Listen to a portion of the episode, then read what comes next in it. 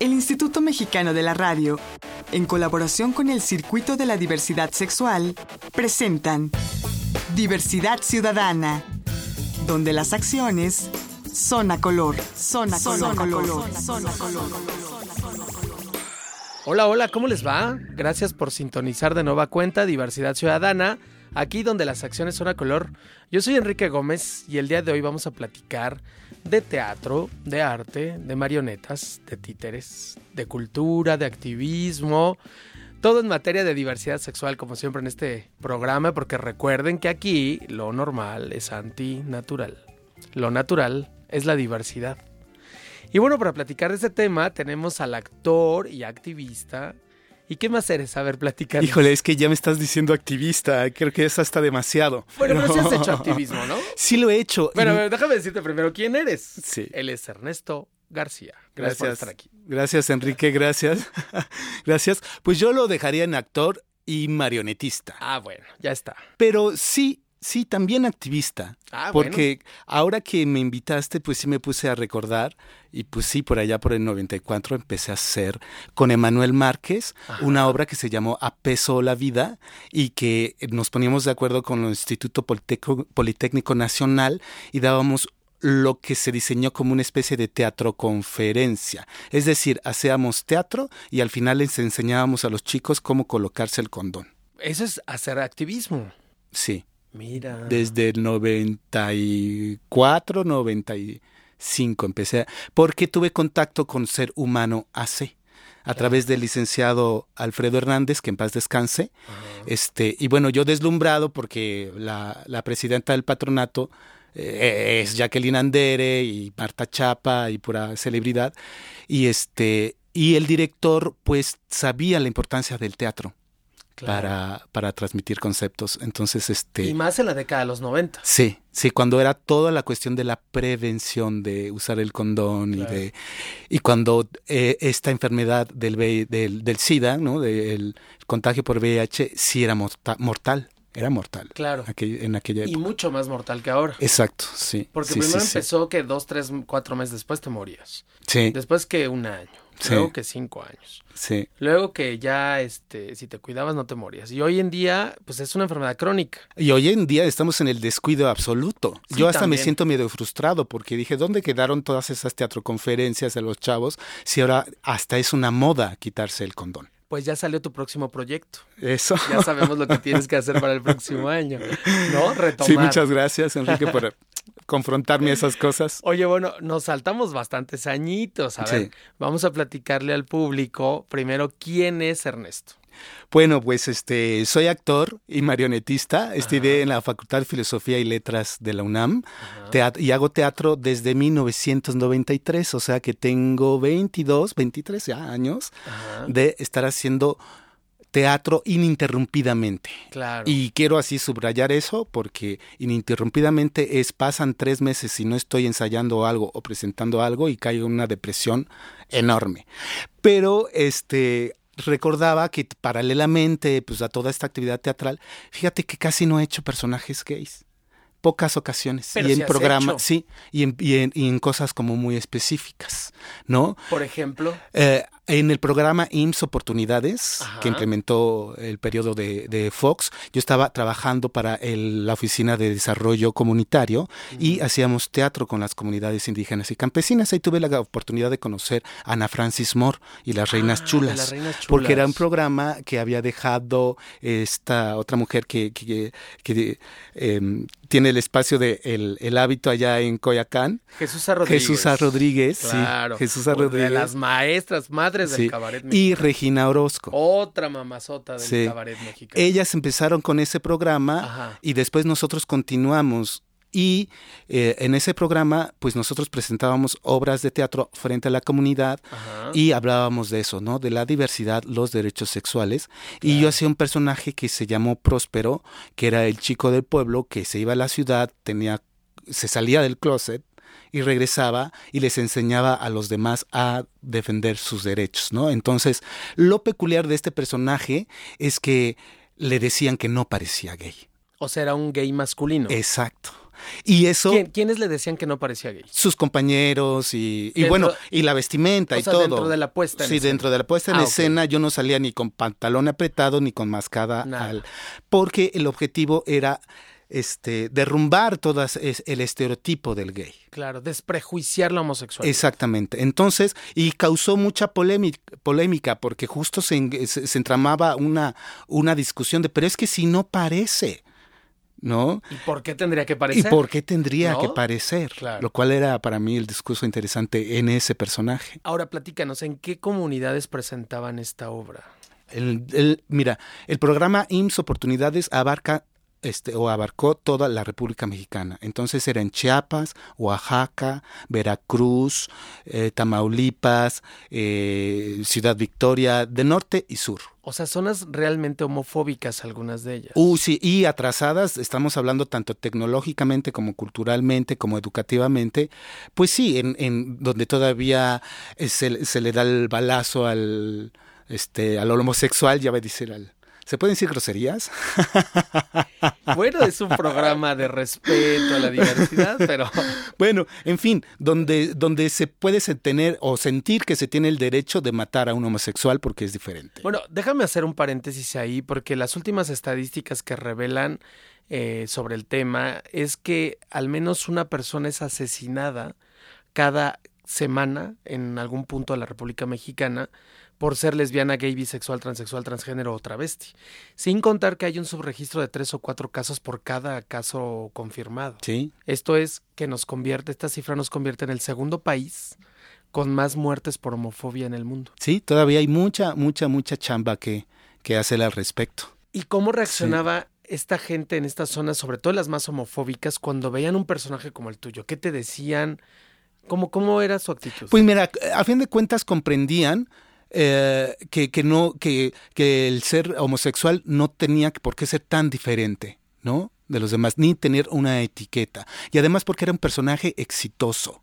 ¿no? Y derrumbar toda esta cosa estereotipada de que pues si eres gay entonces eres chistosísima, ¿no? y nos vamos a reír de ti. no, jamás. Algo? Jamás, al contrario, era, era así, la discusión era, pero no pareces pero no pareces. Y esa, ahí se quedaban, pero... Pero entonces tú crees que se cumplía la misión. Sí. O sea, sí entendía la gente. Sí, claro. Sí se claro. Y aparte le daba el mensaje de, bueno, cada quien, este, también, la sexualidad es personal. Es un asunto privado, también tú puedes decidir compartirla o no y con quién la compartes. Ahora explícame algo, ¿cómo es posible que este avance o este paso adelante se haya dado en el sexenio de un conservador homofóbico muchas veces, como Vicente Fox? Sí, claro. Claro, claro.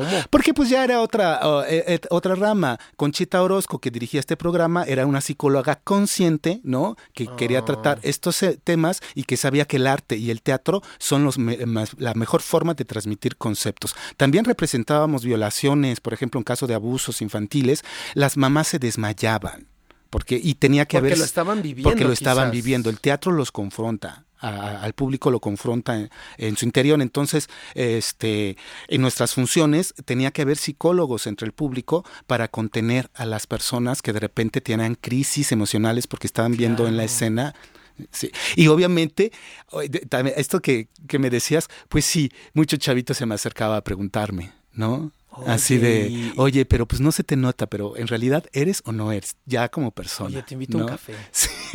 Sí. te ligaban? Pues de repente, no es que me ligaran, se abría una confianza. Se abría una cosa de, oye, eso quiere decir que yo, que no necesito ponerme una peluca para que me acepten. Claro. Eso no, bueno, si hubieras puesto tu, tu, consultorio terapéutico a un lado, te vuelves Se acerca mucho la gente, claro. sí. Sí, y bueno, es una de las experiencias que más me ha marcado en mi vida, esta experiencia de trabajar este, en las comunidades indígenas y campesinas haciendo teatro, este, transmitiendo estos conceptos, ¿no? Derechos sexuales. Y bueno, ahí conoces a Ana Francis Moore. Sí. De las Reinas Chulas. Sí y te vienes al vicio a trabajar con ellas. Hice una temporada que se llamó Gracias México, que eran varias historias de una vecindad donde desde jóvenes este era como la historia de la vecindad con muchos personajes y se retrataba pues la crisis, ¿no? tan grave donde estábamos, estamos viviendo y yo terminaba de ancianito eh, como como cerillo en un Walmart. Ah, ¿qué tal? sí. Fue una experiencia bastante divertida. El cabaret, pues tienes, es padrísimo, he hecho muy poco, solamente con ellas. Y este estilo de teatro que usábamos en las comunidades era también estilo cabaret. Ajá. Entonces, este, eh, pues fue muy, fue muy bonito, muy bonita experiencia. Este, pero sí es muy noche, mano. Pues es que no, no, salir a las 12, una de la mañana sí es medio pesado. Pues sí, pero bueno, también es una experiencia maravillosa o fue para ti, ¿no? Sí, sí, sí. Trabajar con estas luminarias. Sí, sí, sí, cómo no, sí, sí, este, es, eh, pues hoy en día, pues, este, se hace- ha- hacen mucho cabaret ahí en ese espacio, ¿no? Y me gustó participar en esa ocasión, ¿no? Pero, co- como te decía, lo, lo más chistoso es que de mi carrera he hecho muy contaditos personajes gays, Pues mira- la mayoría han sido Mira, pues, mi querido Ernesto, muy pocos, muy pocos, pero ya nos llevamos medio programa platicando de Ah, mira. ellos, ¿eh? Es que hablo como perico. No, pero además interesante porque ha sido Gracias. una labor bastante interesante. Déjame hacer una pausa, no me tardo nada. Estamos aquí en Diversidad Ciudadana, donde las acciones son a color, y estamos charlando con el actor Ernesto García. Muchas gracias. No nos tardamos nada, soy Enrique Gómez, regresamos. Estás escuchando Diversidad Ciudadana. Regresamos. Estás escuchando Diversidad Ciudadana. Continuamos. La recomendación. La recomendación. La recomendación. Y en esta hermosa sección de la recomendación, le vamos a preguntar a nuestro invitado del día de hoy, el actor Ernesto García, que nos diga su recomendación. Uy, pues es un libro pues que leí hace muchísimo, muchísimo, muchísimo tiempo en mi adolescencia, casi, Ajá. que es Demian de Hermann Hesse. Bueno, también es uno de mis favoritos. Sí. Ajá. Y bueno, con esto de la marca de Caín y el concepto que tiene de Abraxas del bien y del mal, pues como que me reconcilió, ¿no? Este, tam- sobre todo Hermann Hesse, su discurso eh, para mí fue conciliatorio porque no en este libro de Demian, sino en El Lobo Estepario, tiene una frase que ahorita me viene a la memoria, que es así de no trates de ser vulgar con tu alma dividiéndola en dos partes como negro y blanco, porque tenemos matices de colores y de grises que es vulgar que trates de dividir tu alma entre el concepto del bien y del mal, de lo blanco y de lo negro. Qué sabio, ¿no? Este Eh, y sí, es a través de su literatura, ahorita me estás recordando, este, de la literatura, la, la literatura de Hermann Hesse, que uh, yo digo, ah, él está hablando como, como que sintiera lo que yo siento. Me siento con la marca de Caín, siento esta cosa de Abraxas, ¿no? Que es el dios que, que, que es el bien y el mal al mismo tiempo, ¿no? Claro. Y que entonces se pierde el límite entre lo... en- eh, eh, estos conceptos yo decía, este cuate parece que está viviendo lo que yo, ¿no? Yo era él en otra época. o, ¿no? ajá, o me está explicando Claro. algo magnífico. Y pues sí, es un autor que me, que me ha marcado. Pues ahí está la recomendación, que no solo es del invitado, también es mía. La recomendación. Ya volvimos, les dije que no me tardaba nada. Esto es Diversidad Ciudadana, aquí donde las acciones son a color. Yo soy Enrique Gómez y estamos platicando con el actor Ernesto García, que nos está contando de todos sus personajes en toda esta experiencia de más de 20 años, 23, años de 23, pues ya actor. pues hay varios personajes que, híjole, son muchísimos. Oye, Ernesto, pero también en algún momento te fuiste a estudiar a Canadá. Hu- hubo una gran oportunidad de un intercambio cultural Ajá. que duró, que, que sigue durando porque seguimos en contacto y, y va a venir a México el Endu Charme de Canadá. ajá, Es Teatro Motus. De, de- Montreal tiene un proyecto eh, de hacer una creación que hable sobre la, problemática de la inmigración y querían hablar de México. Entonces se contacta con Luisa Huertas, aquí en México con el CEUVOS, la escuela, y dice, oiga, pues quiero actores que aparte que sean actores, este, que sean este, marionetistas, porque quiero hacer marionetas. Y pues me recomendaron, Emanuel Márquez me recomendó, Luisa Huertas me recomendó, me fui junto con Cintia Patiño a un intercambio cultural donde nos enseñaron a hablar francés, a conocer su Ah. cultura, a tener el shock cultural que sirvió para la creación de la historia Luna en los ojos de mi padre, que es la historia de Pablo, un periodista mexicano que se ve obligado a salir de su país por amenaza de muerte y que se tiene que adaptar a un, a un universo nuevo donde no habla ese idioma y a un trabajo que, donde nunca estudió ese trabajo. Entonces de eso Como trataba. refugiado. Exiliado político, exiliado político. político, tal cual. Pero en títeres con acróbatas. O sea. Sí, eh, los títeres eran representados, la familia mexicana era representada por el universo de los títeres y el otro mundo, el mundo nuevo, en este caso el exterior, el mundo ese a donde va a caer, estaba representado por acróbatas en diferentes suertes, en el aro, las telas, el trapecio. Y eh, fue muy, muy, ha sido la experiencia más enriquecedora de mi vida. Ha sido una producción, bueno, que me trataron de mm, super maravilla. Y finalmente, después de la selección de, yo quedé hasta el final con el, con el personaje principal, Pablo. Yo quedé hasta el último de esta y selección. bueno, esto que le pasa a este periodista en esta obra o en este montaje, le pasa también a muchas personas de la diversidad sexual. También yo me enteré de muchos casos allá. Bisexuales que se van de refugiados a Canadá. Yo me enteré, yo tengo amigos allá que están refugiados por homofobia, porque los querían matar, porque el primo de que es homofóbico es policía. Claro. Entonces, al ser policía es así de...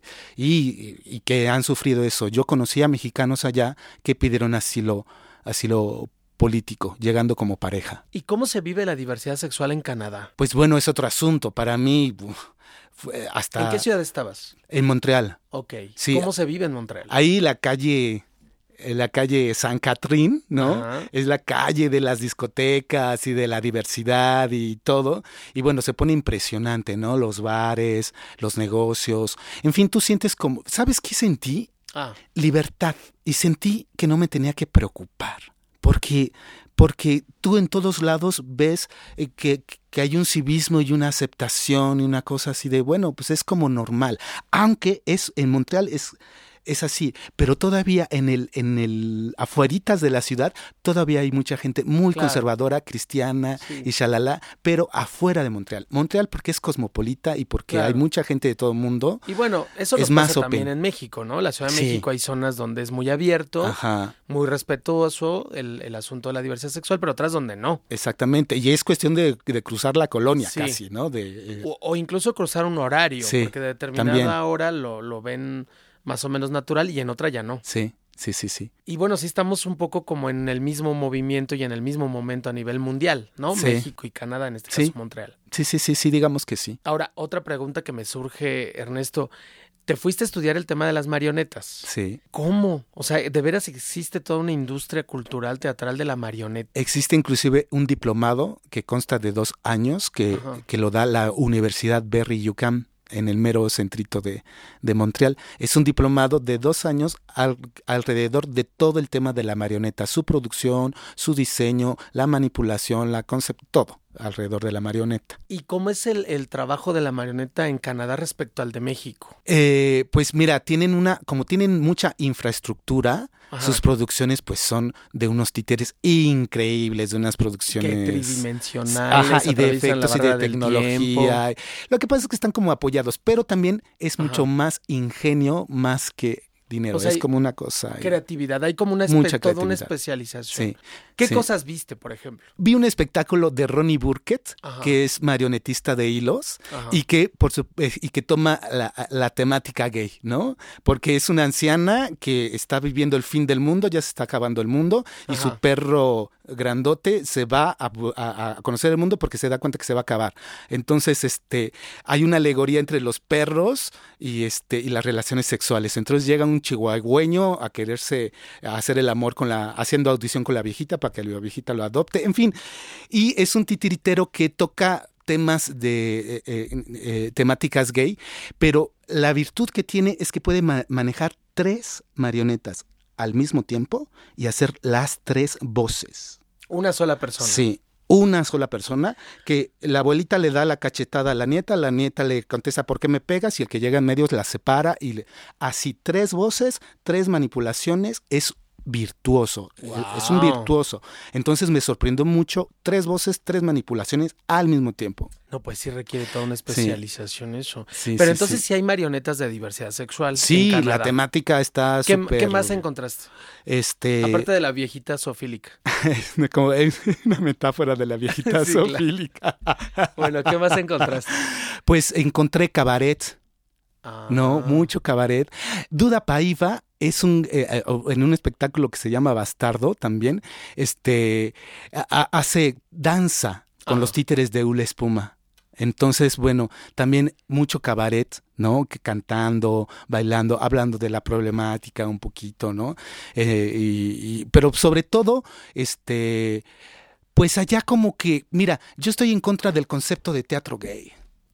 Eh, de verdad, siento que es una etiqueta. El teatro es para todo el público, es abierto para toda la... Yo, y ya te puedo hablar ya de mi tema sexual, que si es o no es, o sea, el tema es con lo que es lo diverso, ¿no? Pero para mí el teatro es el teatro para todos. Claro. ¿No? Y si lo, y, yo siempre he sentido que hacer teatro gay es como hacer una sección, como lo que tú decías hace rato, porque, bueno, lo que habíamos platicado la otra vez, ¿no? O sea, ¿Por qué solamente esta como comunidad, el gueto cerrado? Sí. Lo que queremos es abrirnos. Sí. Lo que queremos es que bueno, integrarnos. Ahí, nada más déjame decirte un punto de vista. Me parece que en su momento tuvo razón de ser, porque finalmente teníamos que defendernos de algo que era la represión, la censura, nos están matando todavía hoy día, nos despiden de casa, de hogar, de trabajo, de la escuela por ser LGBTs teníamos que hacerlo, ¿no? A lo mejor hay momentos en los que ya vamos a poder soltar la rienda, pero bueno, era una necesidad social de sobrevivencia. Ahora, pero la pregunta es, estos títeres de diversidad sexual que tuviste, ¿A quién estaban dirigidos? ¿A niños? No, este, este, este festival era para niños y para adultos. Ah, porque otra diferencia también es que aquí el, teatro de títeres se clasifica para niños inmediatamente. En México sí, como que se toma para allá. Se relaciona para niños y, allá no. Allá ves cabaret. Me contaste que viste algo así como hasta pornografía en títeres. Sí, sí, así de la vagina, este, pues una vagina de una espuma que habla con el ah. pene, ¿no? Y, que ah. y que son títeres así que son, hablan de la problemática que si son frígidos, que si son... Pero entonces no es pornografía, es como educación sexual. Es educación sexual. Ah, sí, ya. sí. Yo me imaginé pornografía. Pues ese, bueno, sí ves, ¿eh? Sí ves acción. Sí. O sea, o sea sí hay una penetración. sí, sí, sí, pero el, el mundo de teatro de objetos, pues te lo pone todo... ¿no? En una espuma o en objetos, entonces, bueno, se vuelve súper fuerte. Claro. Súper, súper, súper fuerte. Oye, Ernesto, para terminar, porque ya se nos acabó el tiempo, ¿qué estás haciendo ahora? Pues estoy trabajando en una obra de teatro que se llama Afortunada.